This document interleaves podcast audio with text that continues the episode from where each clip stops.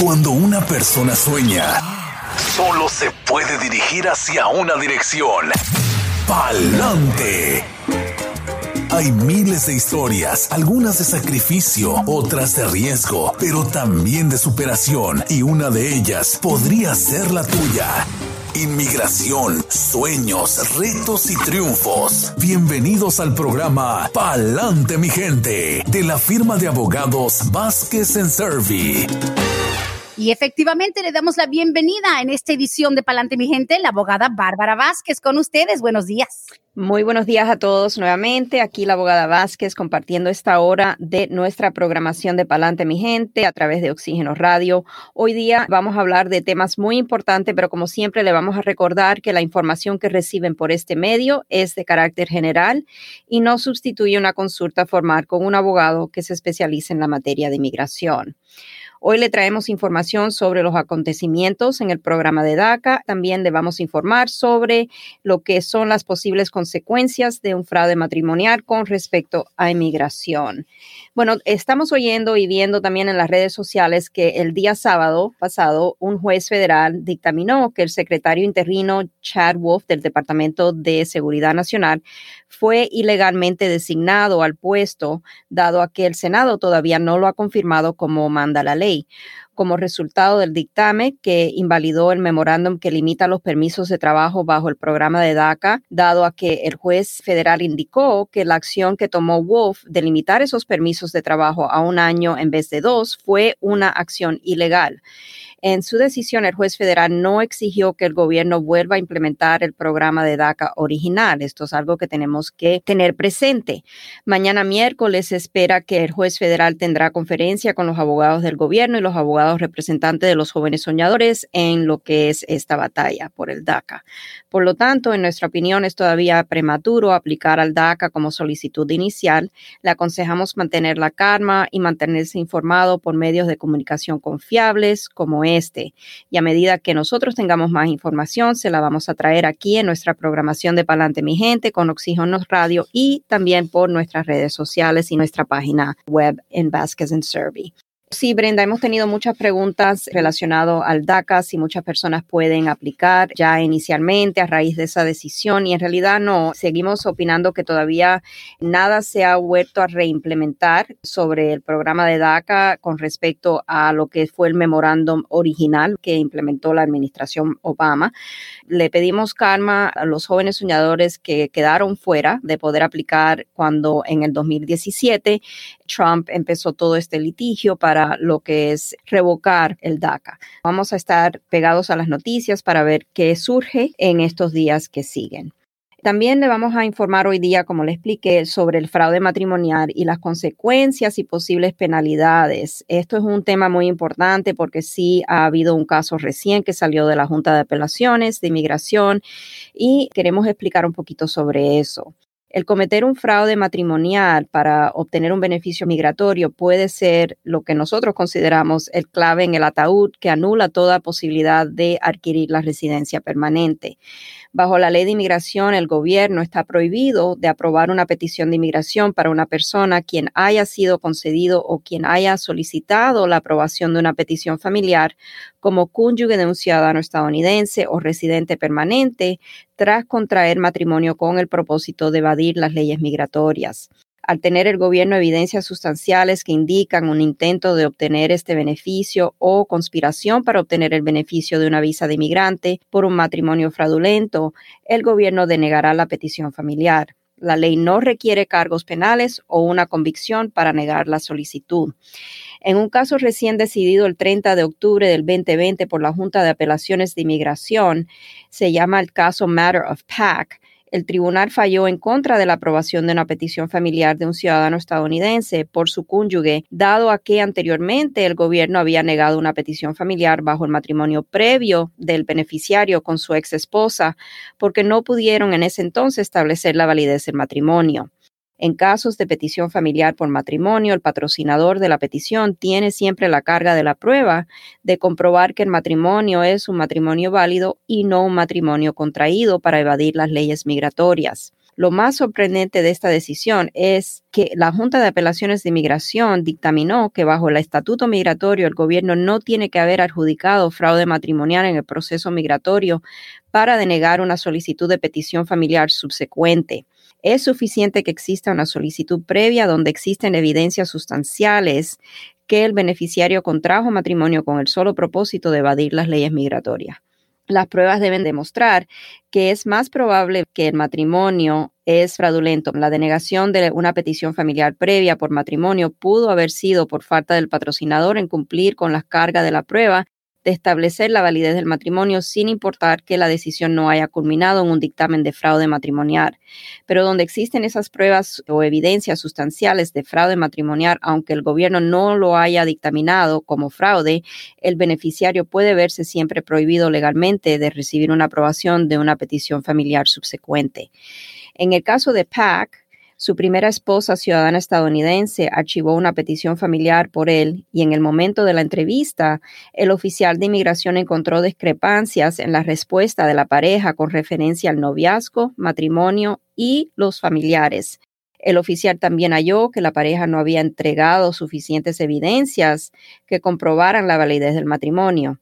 En la investigación del caso, oficiales investigadores de USCIS llegaron al hogar donde la pareja había indicado que vivían juntos como matrimonio y solo encontraron al esposo, beneficiario de la solicitud, y no hallaron evidencias de pertenencias de la esposa, quien lo patrocinó. La solicitud fue denegada por falta de evidencia sobre la validez del matrimonio. Después, Pack y su primera esposa se divorciaron y Pack luego se casó con su segunda esposa, quien también es ciudadana estadounidense. En la adjudicación de la segunda petición familiar, el gobierno dictaminó que PAC no puede beneficiarse de una petición familiar porque durante el proceso de petición familiar por su primera esposa, el gobierno halló evidencias sustanciales que PAC había contraído matrimonio con el propósito de evadir las leyes migratorias. Cuando el gobierno decide que una petición familiar no puede ser aprobada porque el expediente migratorio contiene evidencias sustanciales de un fraude matrimonial para evadir las leyes migratorias, no existe la posibilidad de un perdón. Cuando el gobierno sospecha que podría existir fraude matrimonial en un caso, la unidad de detección de fraude de USCIS puede llegar al hogar de la pareja para investigar más a fondo la validez del matrimonio, como en el caso de PAC. Estos chequeos son al azar y suelen suceder en las horas tempranas de la mañana, cuando el oficial podría observar si efectivamente la pareja vive junto y si hay evidencias que comparten una habitación matrimonial. Bajo la Constitución de Estados Unidos, personas pueden negar a los oficiales gubernamentales de la entrada al hogar, pero esto puede ocasionar que el gobierno siga la investigación y aún sospeche más que el matrimonio no es válido. Factores en un caso que pueden causar que el gobierno sospeche que existe fraude matrimonial son, por ejemplo, diferencia significativa de edad entre la pareja y donde la pareja vive en domicilios separados. El fraude matrimonial es una ofensa federal. Al ser condenado, ambos el ciudadano estadounidense o residente permanente y el cónyuge extranjero pueden ser condenados a cinco años de prisión y una multa de hasta 250 mil dólares. Esta es la información que les traí hoy día. Wow, abogada, al escucharla con ese nivel de detalles, uno a veces se confía porque todo el mundo conoce a alguien que se casó por arreglar papeles, hasta por dinero. Todo el mundo conoce a alguien que dice, no, pues yo pagué 10 mil dólares, 20 mil dólares, arreglé papeles, nos casamos, hicimos todo y luego nos divorciamos. Pero casi nadie te platica, como usted nos dice, abogada Bárbara, que inmigración, si le da la gana, la gente a lo mejor se confía, ay, esos no andan visitando tu hogar, no andan checando tu recámara, pero puede pasar, es una realidad. Exactamente, y sucede. Tal vez no suceda con mucha frecuencia, pero sí sucede, como en este caso que le acabo de detallar, donde esa sospecha de fraude, donde las parejas han sido entrevistadas y tal vez hasta la pareja puede ser entrevistada por separado, los llaman al mismo día, la pareja llega a inmigración y entonces invocan lo que se llama un Matter of Stokes interview, donde el oficial de inmigración separa a la pareja, entrevista a uno de ellos primero, a lo mejor al esposo, anota todas las respuestas y entonces le hace la misma pregunta a la esposa y si las respuestas no coinciden, Oh entonces eso puede levantar una sospecha de que aquí hay un fraude matrimonial. Mm. Y entonces a lo mejor le piden más evidencias, ellos pueden responder a ese pedido de más evidencia, pero si el oficial no llega a estar satisfecho, el oficial entonces puede referir el caso a lo que es la unidad de detección de fraude y ahí es donde viene lo que se llaman en inglés bed checks, chequeos de cama. Y eso le pueden entrar al Google para mirar si es cierto o no. Y entonces ahí es donde pueden a lo mejor hacer lo que es un surveillance. Como inteligencia. Exacto. Sí. Pueden estar estacionados afuera del hogar en horas tempranas para ver quién entra, quién sale, a lo mejor en la tarde, después de que la pareja a lo mejor debe de ya estar juntas en el hogar. Yes, Wow. y como en el caso de Matter of Fact, que le acabo de explicar, pueden hasta llegar a su casa y hacer un chequeo de la vivienda que supuestamente es la vivienda matrimonial. Ay, abogada, yo supe de una pareja que igual, pero ellos sí estaban casados por amor y todo. Y sí, la cuestión aquí fue la diferencia de edad. La señora era mayor que, que su esposo, como por unos 10 años. Y cuando los llamaron a la entrevista, le preguntaron a ambos por separado, oiga, ¿y la cama matrimonial? ¿Cómo son las sábanas de su cama? Y luego les preguntaron, ¿de qué lado duerme su esposa? ¿Del lado izquierdo, del lado derecho? Tan íntimas las preguntas que hasta la pareja que vive junta hace 20 años, si le preguntan a mi marido cómo son las sábanas de mi cama, ahorita a lo mejor dice, qué sé yo, pero sí pueden ser tan detallados y parece tal vez una invasión, digamos, de su intimidad, pero pues con tal de checar, sobre todo cuando hay una diferencia de edad, tal vez una persona que ha sido casada múltiples veces, todo eso les aparece. Exacto. Y también he tenido la experiencia donde chequean las llaves del hogar, las comparan. Ese mismo día en la entrevista le piden a cada persona que le enseñen las llaves que usan para entrar a la casa y las comparan y si no quedan, entonces ahí también es un factor que puede ser algo que levanta la sospecha. Sí, es correcto. Sí, hay personas que se atreven a cometer ese fraude matrimonial para conseguir los papeles migratorios y a veces todo le va bien, todo pasa todo de maravilla, le dan la tarjeta por 10 años y llevan Ujú. ya más de dos años de casado, pero entonces a veces cuando ya la persona va a hacer el examen de ciudadanía, ahí el gobierno siempre puede mirar hacia atrás. Por ejemplo, hubo una nota del oficial que nos entrevistó a la pareja que mm, tal vez hay alguna sospecha. Ahí puede también ocasionar que le pida más pruebas. La carga de la prueba la tiene la persona pidiendo la ciudadanía, que es una persona de buen carácter moral. Claro. Ahora, de que no sea algo muy fuera de lo común, sobre todo por los años donde el ambiente político no favorecía tal vez a la persona que dice, vos déjame esperar una reforma migratoria. Mucha gente se desesperó más con las deportaciones masivas que hubo en otra época. Abogada, y no es muy común, maybe, a, a lo mejor estoy equivocada, cuando alguien va a hacer un arreglo para casarse por papeles, cosa que ustedes bajo ningún concepto ni apoyan ni ayudan, suponiendo que la persona indocumentada dice, pues bueno, aquí mi compadre, mi vecino me va a hacer el favor, ok, si el vecino o la persona legal es un residente permanente, digo, es un poco más tardado, ¿no? Pero si la persona quiere hacer fraude matrimonial, dice, pues me tengo que casar con alguien, se casa con residente, aparte de que es más tardado, ese residente permanente que decide entrar en un matrimonio fraudulento por dinero, por arreglar, por un favor, lo que sea, está expuesto a que también le quiten sus papeles y lo deporten? Claro, porque si le adjudican el fraude matrimonial y hay a lo mejor lo que es una condena, a lo mejor el gobierno va más allá de simplemente dictaminar que existe el fraude matrimonial. Entonces sí, el gobierno puede empezar trámite de deportación contra la persona residente permanente y ahí a lo mejor cambia un poco la situación. Tal vez podría haber alguna defensa ya la persona siendo residente. Es muy diferente cuando una persona está pidiendo ser admitido a Estados Unidos bajo una petición familiar. Eso es diferente. En ese caso, cuando dictaminan un fraude matrimonial, no hay un perdón cuando la persona está pidiendo ser admitida, pero ya siendo la persona residente, tal vez hay alguna defensa que se pueda lanzar. Tendríamos que ver en esa situación específicamente los detalles para ver si se puede sacar adelante a la persona. Muy difícil porque casi siempre cuando la persona va ante el Tribunal de Inmigración para defenderse contra una deportación, la persona tiene que demostrar que es una persona de buen carácter moral por un periodo específico bajo la ley, dependiendo del beneficio o la defensa que esté lanzando. Claro. Y esto le va a ocasionar esa traba, porque ya al haber cometido un fraude contra el gobierno, ahí existe la traba de que cómo compruebo mi buen carácter moral mi buen carácter moral de querer ser un fraude.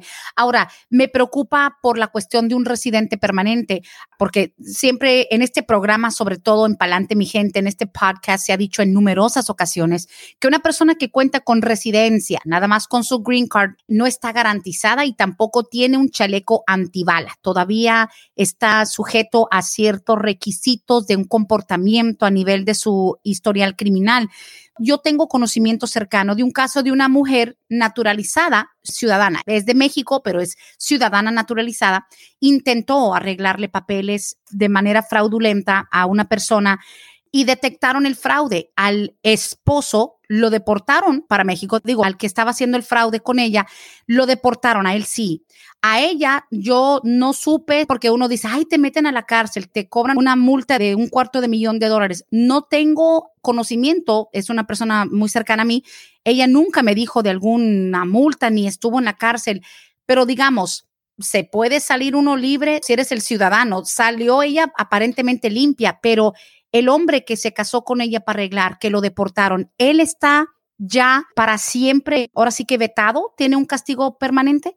Sí, porque no hay un perdón cuando la persona ha cometido fraude matrimonial y es la persona que está pidiendo ser admitido a Estados Unidos, concedido la residencia aunque tenga un hijo, vamos a decir, ciudadano estadounidense que cumple la mayoría de edad y quiere ese hijo pedirlo, ahí la ley está claro que una petición familiar subsecuente no va a ser aprobada porque la persona cometió ese fraude matrimonial previamente.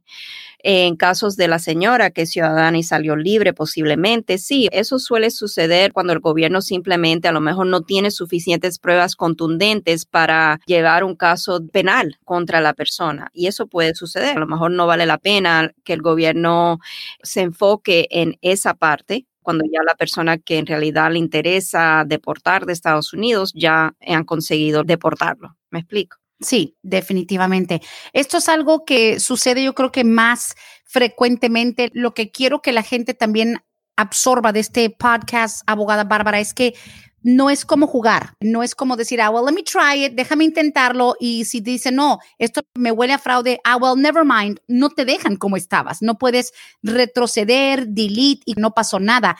Queda algo con una repercusión bastante negativa. Y aparte de eso, el proceso de deportación comienza de inmediato. No puedes decir, you know what, never mind, nos quedamos como estábamos, ya no te dejan. Correcto. No se puede retroceder porque ya la intención de cometer ese fraude ya está ahí, está en el récord de esa persona, en su historial migratorio. Ya no hay, podamos decir, ay, me arrepiento y quiero retirar mi solicitud. Ahí el gobierno puede continuar con el caso hasta dictaminar que o no hubieron evidencia suficiente, que el patrocinador de la solicitud no pudo establecer la validez del matrimonio y a lo mejor también dictamina, como el caso de PAC, que hay evidencias sustanciales que la persona entró en matrimonio para evadir las leyes migratorias. Y aunque no se dictamine, como expliqué, aunque el gobierno no llegue tan profundamente a dictaminar ese fraude matrimonial, que diga aquí existe fraude matrimonial y dictamino que cometieron fraude, no es requerido bajo la ley llegar a ese punto, que el gobierno llegue a ese punto. Solamente con decir, hay suficientes evidencias, evidencias sustanciales en este caso, para que una persona razonable pueda concluir que aquí existe posiblemente un matrimonio para evadir las leyes migratorias. Eso es suficiente. Sí, porque también se supo en una época, y digo, estamos medios atascados en este tema porque da para tanto, abogada.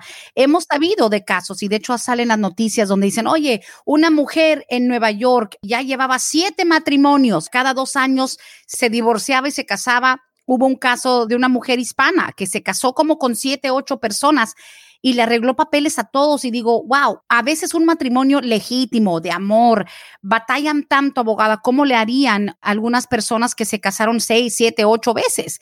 Y uno dice, oye, pues de que se puede, se puede, porque imagínate que cobres 10 mil, 20 mil dólares mínimo por un matrimonio fraudulento, pero tal vez en otra época, abogada, pero hoy por hoy no es para nada fácil ni recomendable que la gente haga ese fraude, pero sí se han sabido. Yo recuerdo una mujer dominicana en Nueva York, salió en todas las noticias, NBC, Univision, Telemundo, se casó como siete u ocho veces. Sí, la gente es atrevida y a lo mejor se atreven por la desesperación de tener esos papeles, pero las consecuencias pueden ser fatales, como le he explicado. Nunca vamos a recomendar que hagan algo fraudulento. Eso ya es demasiado peligroso. Y sí, recién estuve leyendo, no acuerdo exactamente si la persona que cometió este fraude es abogado o simplemente alguien que tenía como una agencia que decía que hacía trámites de migración y no me acuerdo dónde, pero recién yo creo que fue en esta semana que estuve leyendo una persona que estaba arreglando matrimonios fraudulentos para tres parejas. Wow asiáticas que iban a casarlos con un ciudadano, la persona preparó evidencias falsas de la validez del matrimonio. Y en este mes también leí una persona que no solamente preparaba las evidencias, pero también fue tan allá que alquiló viviendas y las preparaba para que las supuestas parejas podrían vivir como pareja, supuestamente, entre comillas, en esas viviendas. Y todo esto fue descubierto por el gobierno. Esto fue un large scheme. Ah, sí.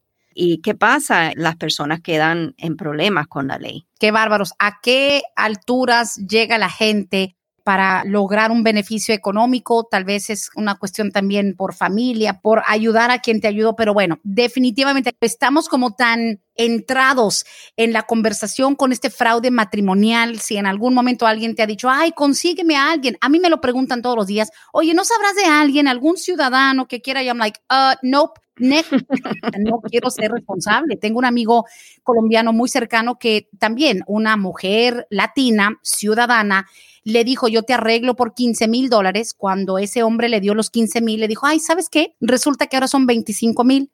Entonces ya él se vio con la amenaza de que pues si no me das otros 5 mil cada que se le atoraba un problema a esa mujer, era necesito 2 mil dólares para el viernes. Y él decía, pero es que el acuerdo, y ella le decía, ¿un acuerdo crees que es un acuerdo legal que estemos haciendo fraude? O me los das o te cancelo todo. Y la mujer le terminó sacando cerca de 30 mil dólares. Wow. Ya, para que sepan, estamos muy entrados en el tema, no falta quien conozca, no, pero es que mi compadre arregló con una, una tejana, una chicana por ahí. Señores, no vale la pena porque a lo mejor a 50 parejas les dicen que sí y resulta que a las 51 que eres tú te dicen, a ver, vamos a checar, espérate tantito. Así que bueno, tenemos ya preguntas, pero antes de continuar y tal vez un minuto o dos que le dedique usted, abogada, a esto que sé que han hecho videos, yo invito a la gente a que los busquen en Facebook, Vázquez y Servi PC, los videos que se han hecho usted, la abogada Joana, sus colegas en la firma acerca de, y en su mejor resumen, usted como profesional, en esta área, ya más de 20 años ejerciendo la práctica de leyes migratorias y sabiendo lo que hemos experimentado durante cuatro años, más aparte esta campaña tan rara y tan distinta, tan llena de chismes y de una manera un poquito fuera de lo americano. Pero, ¿qué se podría esperar bajo la nueva administración que nos espera con Joe Biden? Bueno, yo creo que lo más importante que podemos ver en el futuro con la administración Biden-Harris es un futuro mejor para los jóvenes soñadores. Definitivamente yo creo que el DACA va a ser reimplementado originalmente como se presentó en el año 2012. Creo que eso va a abrirle las puertas a jóvenes soñadores quienes no tuvieron la oportunidad de aplicar inicialmente porque ya después cuando entró la administración Trump sabemos que él ha hecho todo lo posible por litigar el caso y estamos todavía batallando con esto. Eso es lo primero que creo que va a ser algo positivo. También creo que va a quedar esperanza o hay esperanza para las personas con TPS. Sabemos que en estos momentos Biden ha prometido reevaluar lo que es la situación en los países que están designados para el TPS como Honduras, Nicaragua, El Salvador y podría ser que se vea una extensión nueva, que sea totalmente reimplementado el TPS para estas personas. Creo que posiblemente también se podría ver un TPS para las personas de Venezuela. Wow sí, por la crisis económica ocasionada por el gobierno de Maduro. Sabemos que Biden ha hablado sobre esa posibilidad cosas como, por ejemplo, la regla federal de carga pública, eso yo creo que también podríamos ver en un futuro bajo Biden-Harris que sea revocada esa regulación federal o tal vez reemplazada con una regulación federal más favorable, pero ahí Biden va a tener que caminar muy cuidadosamente en cómo revoca esa regla federal, porque eso sí lleva un proceso legal bajo lo que es el proceso de la ley de procesos administrativos. No es tan simple como hacer una orden ejecutiva. Aquí ya cuando existe una regla federal, ya entonces es más difícil revocar algo o implementar algo nuevo. Pero lo que más me emociona es que yo pienso que por orden ejecutiva, entrando en los primeros 100 días, a lo mejor en el primer día que Biden tome el mando del país, se va a volver a implementar lo que es el memorándum de prioridades que implementó Obama cuando estaba Obama Biden. Y esto es importante porque sabemos que una de las primeras cosas que Trump hizo cuando entró como presidente del país fue eliminar ese memorándum de prioridades y simplemente ahora toda persona que se encuentra en el país de manera indocumentada, teniendo, a lo mejor no teniendo ni una mancha en su récord penal, estas personas de todas maneras han caído. Muchas personas han caído por simples infracciones de tránsito y han sido puestos en trámite de deportación. ¿Por qué? Porque Trump quitó o eliminó lo que es el memorándum de prioridades. Básicamente, al implementar ese memorándum de prioridades, vuelve entonces al gobierno local y federal tener la discreción de o no llamar inmigración, o si llaman a inmigración, entonces inmigración, los oficiales tienen la discreción de que si la persona no es una persona que pone en riesgo la seguridad del país, si la persona no ha sido convicto de tres o más delitos menores, o si la persona es de baja prioridad, en resumen, esa persona a lo mejor no queda en manos de inmigración. Yo creo que eso es una de las primeras cosas que vamos a ver bajo una administración Biden-Harris. Ojalá. Y mire, obviamente lo del DACA es, está en primera plana. La posibilidad de que se abra de nuevo para solicitantes nuevos. Sí, yo creo que eso es muy probable que suceda porque a lo mejor lo que puede suceder en este caso es que el gobierno Biden-Harris simplemente dismisses descarta la apelación que el gobierno tiene ahora pendiente sobre el DACA y puede descartar esos litigios y simplemente puede volver a iniciar lo que es el DACA original. Claro, ahora tampoco hay que confiarnos tanto, como lo hemos hablado aquí también en el podcast, abogada, no van a ampliar a nivel de que, ah, no, pues si entraron hace cinco años o hace tres años, tampoco. Sería restaurar el DACA tal cual y pues nada, hay que estar pendiente sobre todo. Y yo creo que también se resume, yo lo dije nada más por mi conocimiento limitado la semana pasada, para bien o para mal, abogada Bárbara, al final lo que más dolía dentro de la administración de Trump en la cuestión migratoria es que, mira, no es tanto que estemos pidiendo que nos den, que nos den, que nos den, sino que nos dejen en paz prácticamente. Eso de estar sintiendo la persecución abogada. Yo creo que ustedes lo sintieron como abogados de migración, gente que decía, me quieren quitar el DACA, me quieren quitar el TPS. No solamente no me están dando algo, that's fine, yo no pido necesariamente que me den, pero la persecución, abogada, que se sentía de que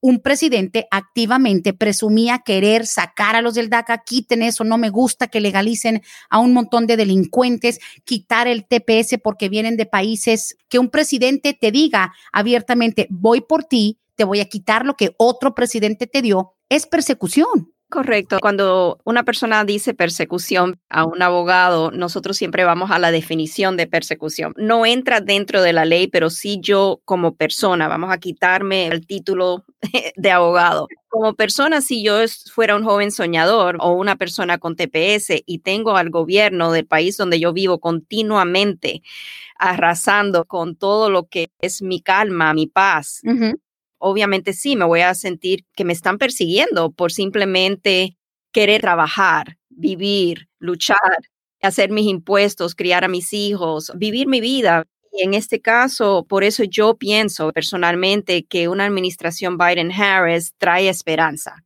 para estos jóvenes soñadores, para las personas con TPS.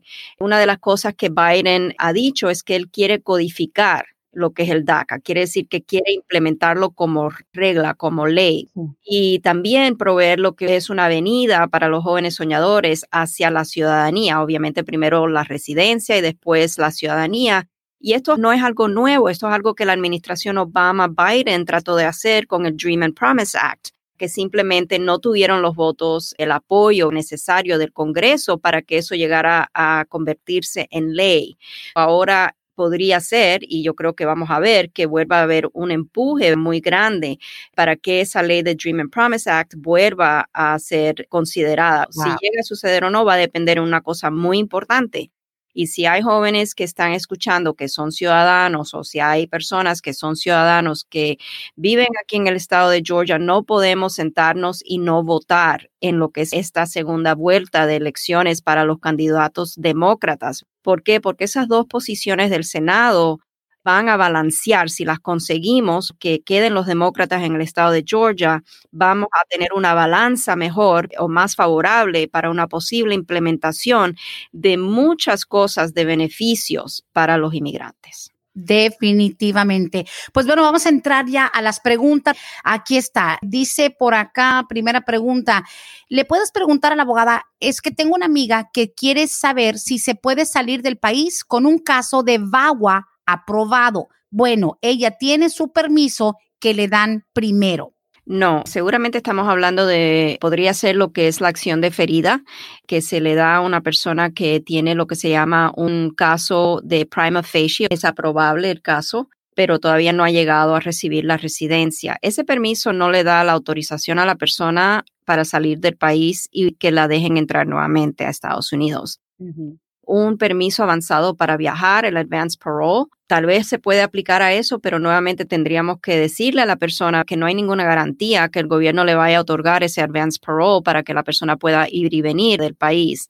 Si hay un caso de emergencia, a lo mejor es algo que podríamos argumentar que aquí se ha presentado algo fuera de lo normal y que no es un viaje de placer, que es una emergencia que esta persona tiene que ir a atender, a lo mejor a un familiar que está gravemente enfermo. Y aún así, siempre queremos enfatizar que estos procesos de permisos avanzados para viajar son a la discreción del gobierno. Claro. ¿Usted ha visto que se le otorgan estos permisos de advance parole para personas eh, esperando un VAWA? En muy rara ocasión. Ah, en casos extremos hemos visto, sí, a lo mejor los puedo contar en dos dedos, tendría que mirar, pero sí, no es que sea fuera de las posibilidades que existen. Se puede presentar la solicitud a veces cuando hay un caso de emergencia. Hemos hasta llevado al cliente con una cita preprogramada llamada un InfoPass Appointment a inmigración con la solicitud en mano, el pago en mano y las evidencias y hemos esperado con el cliente a ver si le otorgan o no ese beneficio. Definitivamente. Seguimos con las preguntas. Dice aquí, ¿habrá algún cambio con esta nueva presidencia en la carga pública? Ok, buena pregunta, algo que tocamos generalmente cuando estuvimos hablando de los posibles cambios que podríamos ver con una administración Biden-Harris. Y sí, yo creo que es algo que definitivamente vamos a poder ver. Es un cambio en la regla de carga pública. Yo creo que siempre y cuando Biden-Harris siga lo que es la ley, y haga todo como es debido bajo la ley de procesos administrativos. Puede haber una revocación de algunas de las provisiones bien restrictivas de la ley de carga pública. Podríamos volver o regresar a lo que es la regla de carga pública previamente que existía antes de que Trump implementara esta. Pero esto es algo que no se va a ver rápidamente. ¿Por qué? Porque Biden tiene que hacer las cosas cuidadosamente para evitar litigios. Es verdad ahí es a donde no va a ser tan rápido como simplemente firmar una orden ejecutiva y ya, no existe más la regla de carga pública, eso no es así. Oh, wow. Ok, pues hay que estar pendiente de cualquier movimiento. Siguiente pregunta, dice por acá, ¿qué se puede hacer para una persona que quiere renovar su licencia de manejar, pero tiene permiso de trabajo por medio de cancelación de deportación? Ya sometió la renovación y solo ha recibido la carta de que ellos recibieron. El recibo que te mandan diciendo, hey, ya nos llegó todo, la licencia se vence en una semana. ¿Hay algo que se puede hacer? No es posible renovar la licencia de conducir sin ya tener su permiso válido, ya tener ese permiso que le otorgue lo que es esa extensión. Yo sé que cuando empezó esto de la pandemia, habíamos hablado que el Departamento de Servicios de Conductores estaba extendiendo las licencias de conducir automáticamente para personas que podían hacer su renovación, pero es algo que en realidad no tengo esa información a mano. Yo creo que a lo mejor vale la pena ver si hay algo ahí en el Departamento de Servicios del Conductor, aunque para eso tiene que haber un acuerdo, ¿verdad? Que el Departamento de Seguridad Nacional, el USCIS, haya acordado que existe la extensión de las licencias de conducir. Claro. Wow, bueno, pues hay que ver y no hay que atreverse tampoco a hacer algo sin por lo menos lo básico.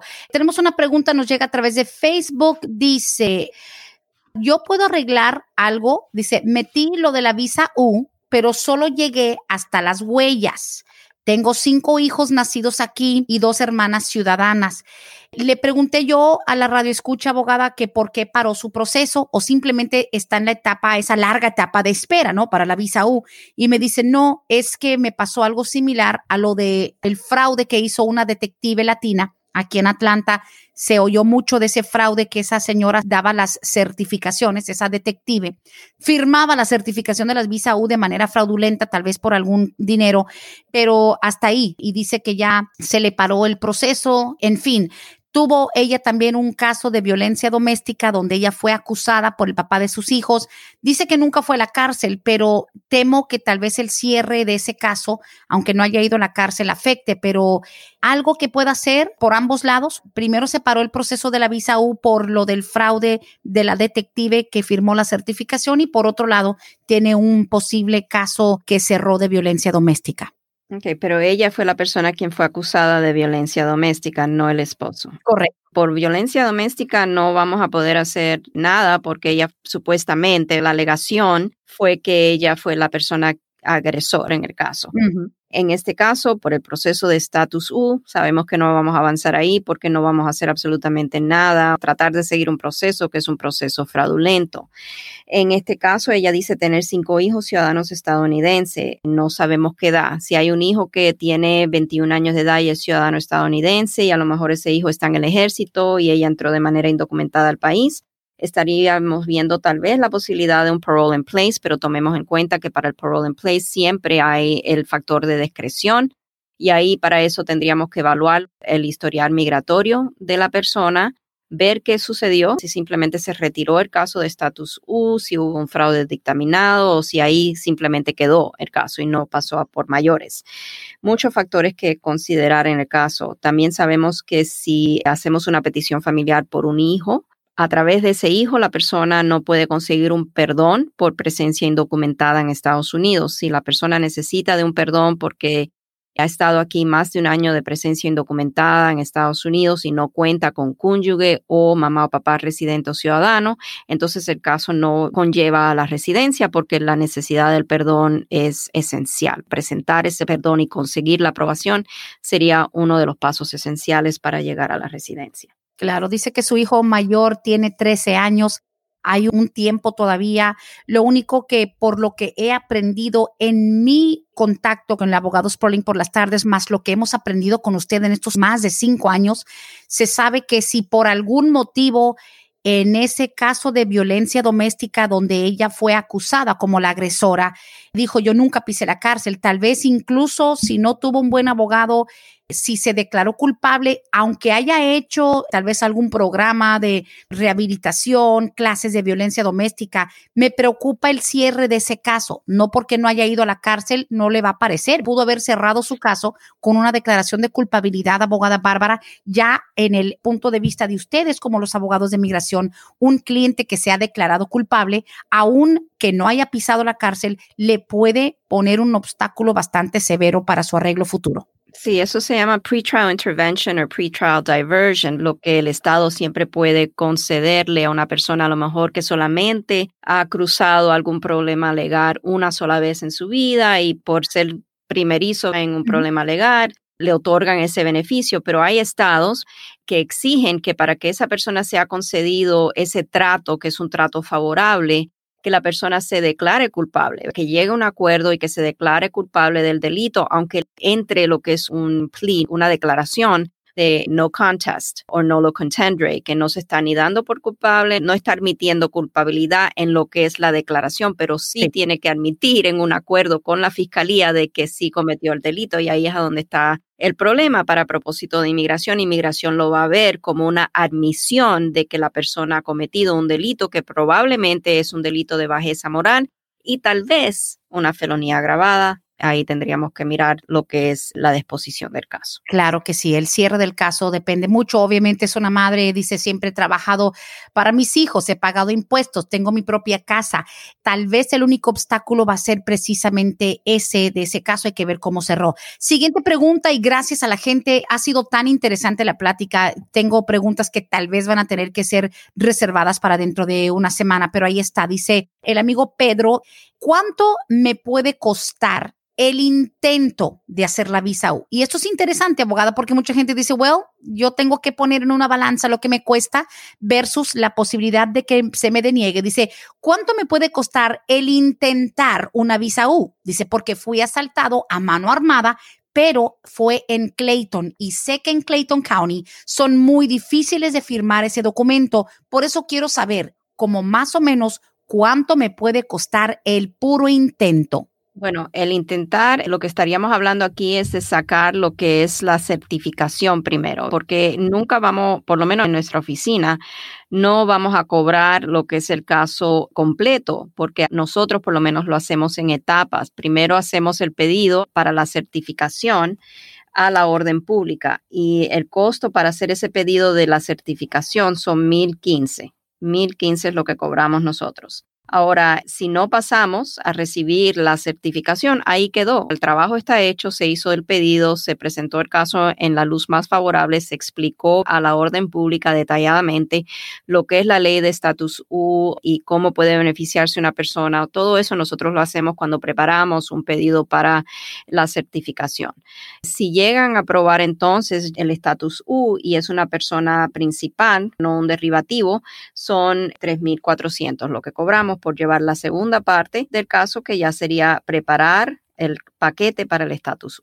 Ok, me parece muy interesante que, digamos, el reto más grande es conseguir la firma en la certificación de parte de la policía o de la autoridad que haya respondido al crimen, pero qué bien que se hace en esa parte, porque sin eso no avanza lo demás. Ahora, hay gente que dice, no, pero no que la visa U es gratis. No, no es gratis. El gobierno no te cobra pero los abogados sí. Right. La certificación el gobierno no cobra, pero por las solicitudes, cuando vayamos a entregar ya las solicitudes para el pedido de estatus U, el gobierno sí cobra. Ahora la persona puede pedir lo que es un waiver, que le perdonen los costos de varias de esas solicitudes si es que la persona puede mostrar que es de bajo ingreso conforme a la tabla que ha implementado el gobierno, el Departamento de Seguridad Nacional, para que la persona pueda demostrar si califica o no con los ingresos que tiene para que le perdonen los costos. Ok, así es, listo. Pues importante saber que es un proceso,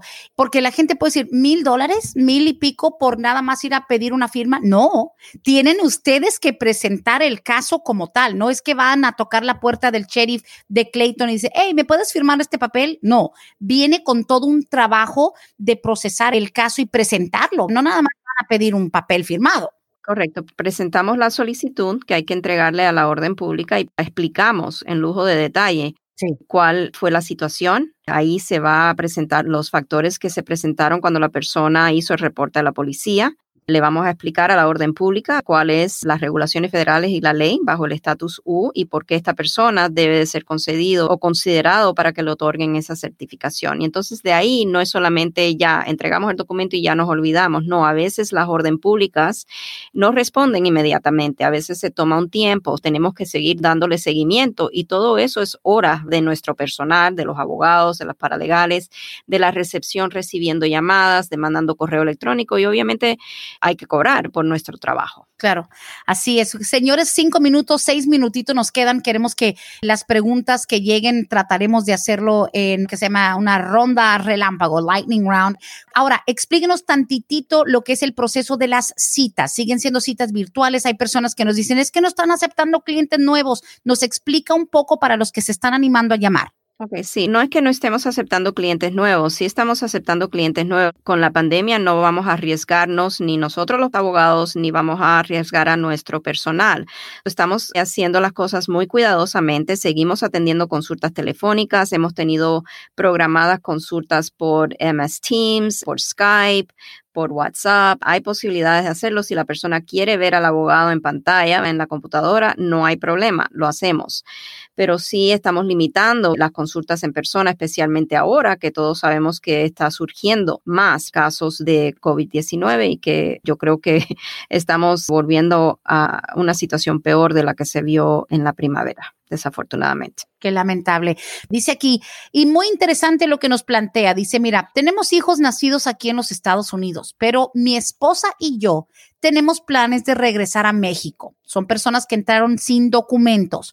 No sé hace cuánto tiempo, pero obviamente ya tienen hijos nacidos aquí. Dice, mi pregunta es, ¿qué tan complicado es aplicar para una visa de turista o si mi hijo, siendo ya mayor de edad y ciudadano, me puede ayudar.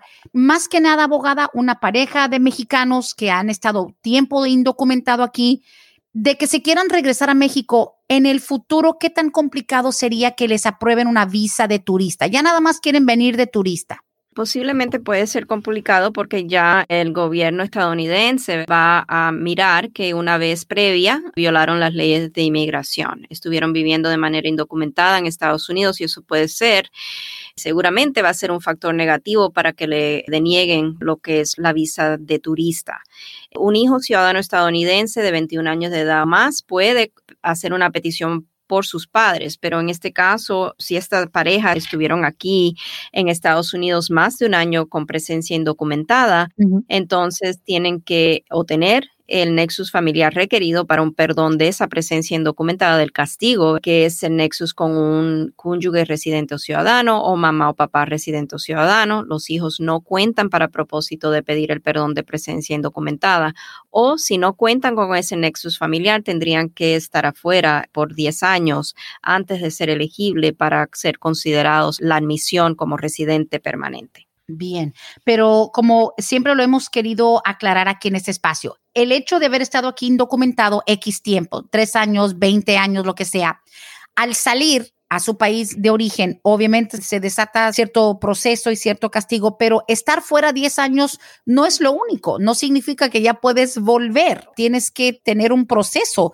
iniciado después de haber salido. Digo, para que la gente no piense, ya salí 10 años y ahí vengo otra vez, no.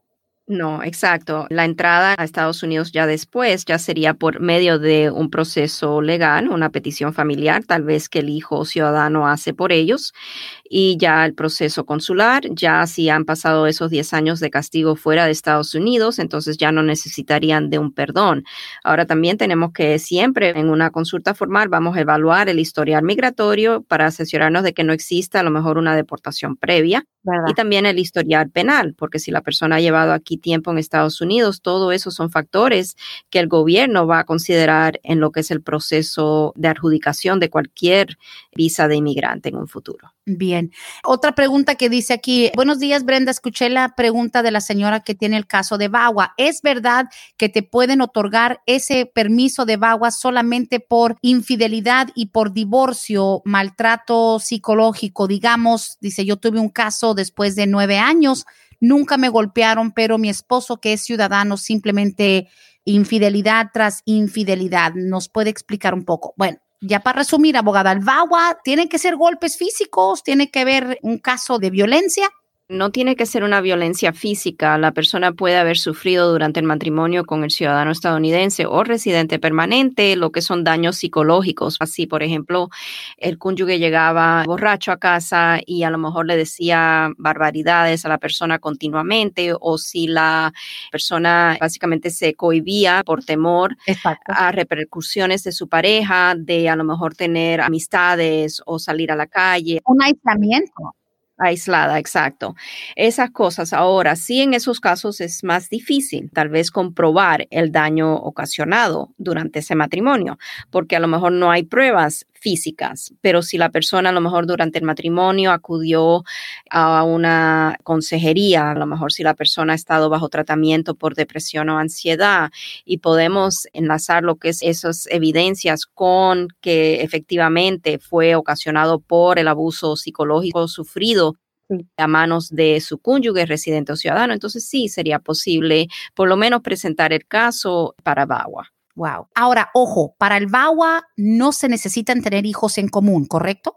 No, siempre cuando vamos a hacer un caso de VAWA o por relación matrimonial, petición familiar, la persona sí va a tener que comprobar la validez del matrimonio porque es una parte del caso. Donde no hay hijos en común, tiene que haber otras evidencias que si la persona entró al matrimonio por razones válidas para casarse y llevar una vida junta matrimonial con esa persona definitivamente. Abogada Bárbara, un encanto tenerla de nuevo al aire. La gente estaba esperando. A veces uno se aleja un poco para que nos extrañen y el día de hoy ha sido una prueba de eso. Como siempre, excelente la información y espero que con los siguientes meses algo más se vaya desarrollando para devolverle un poco la esperanza a nuestra comunidad inmigrante y pues nada, que cuenten con la asesoría aún siendo de manera virtual con Vázquez y Servi. Mil gracias, abogada.